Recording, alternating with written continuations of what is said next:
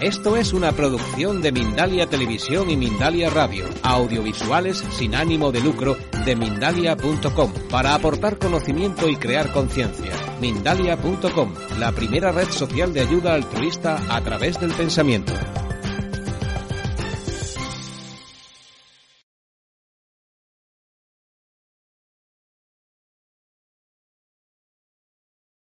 Jairo, dinos por qué es tan importante la alimentación. ¿Qué está sucediendo con la alimentación a nivel mundial? Bueno, la alimentación es lo básico para dominar o liberar al, al mundo.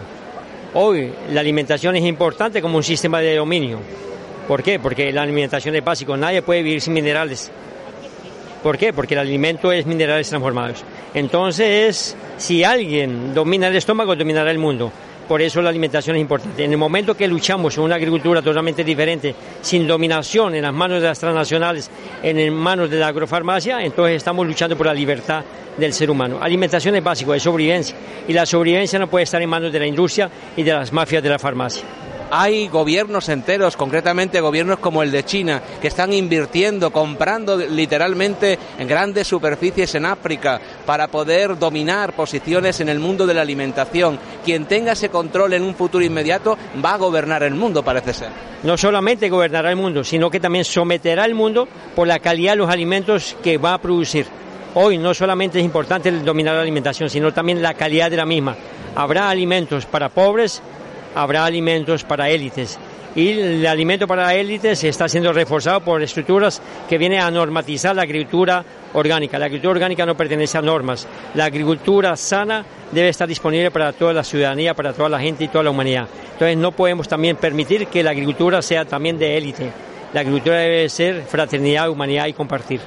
Hay compañías como Monsanto, eh, el problema de los transgénicos, hay todo un complot a nivel mundial para hacer que lo que comamos esté en manos de pocas personas. Yo diría que no hay complot, yo diría que es un hecho. Hoy las transnacionales no están en el poder de la globalización.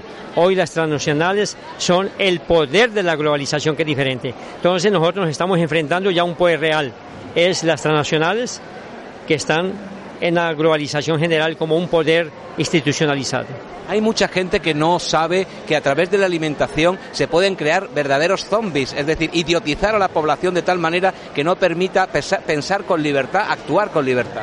Justamente los alimentos hoy te consumen la energía del cuerpo. Los alimentos hoy en día son extensión de enfermedad. Los alimentos hoy en día te producen enfermedades neurotóxicas. Los alimentos hoy te producen enfermedades eh, cardiovasculares. Los alimentos hoy te producen dominación del intestino por todo el dominio y la capacidad de la simplificación de la digestión.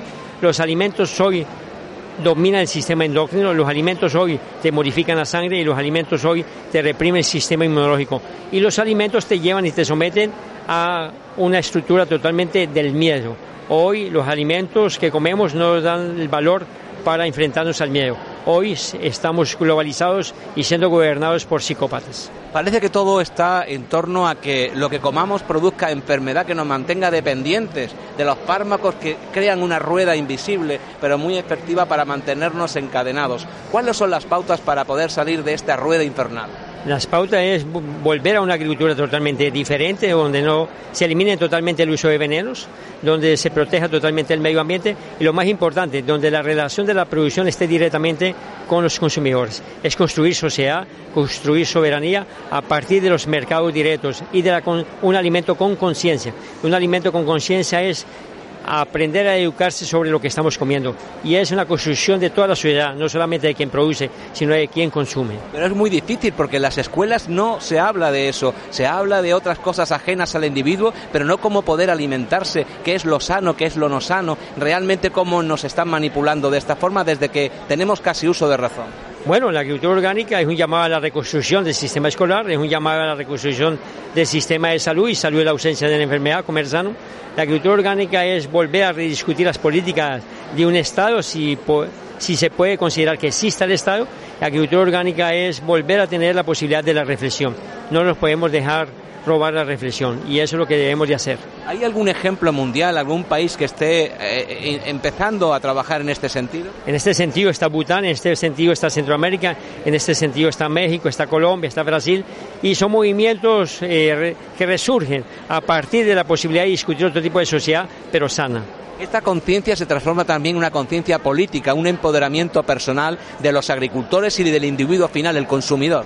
Lógico, la agricultura orgánica antes de ser un instrumento de transformación eh, tecnológica, la agricultura orgánica es un instrumento de transformación de la sociedad. Y al transformarse la sociedad automáticamente tiene que ver con políticas públicas. La agricultura orgánica es dar otro enfoque totalmente a las políticas públicas de la soberanía que cada país debe tener. Esto va a producir, finalmente, mi pregunta, un choque de trenes entre los poderes fácticos y la gente que quiere acceder a ese poder de poder decidir lo que come y poder decidir lo que siembra. ¿Cuál crees que es el futuro inmediato? El futuro inmediato es que la sociedad recupere sus derechos ciudadanos y el derecho ciudadano significa el derecho de decidir y decidir en función también de qué voy a comer. Pues muchísimas gracias por haber estado con nosotros. Gracias a usted por esta buena oportunidad que nos dan y enhorabuena para divulgar más con la solidaridad de ustedes y de este gran trabajo que ustedes hacen. Gracias. gracias.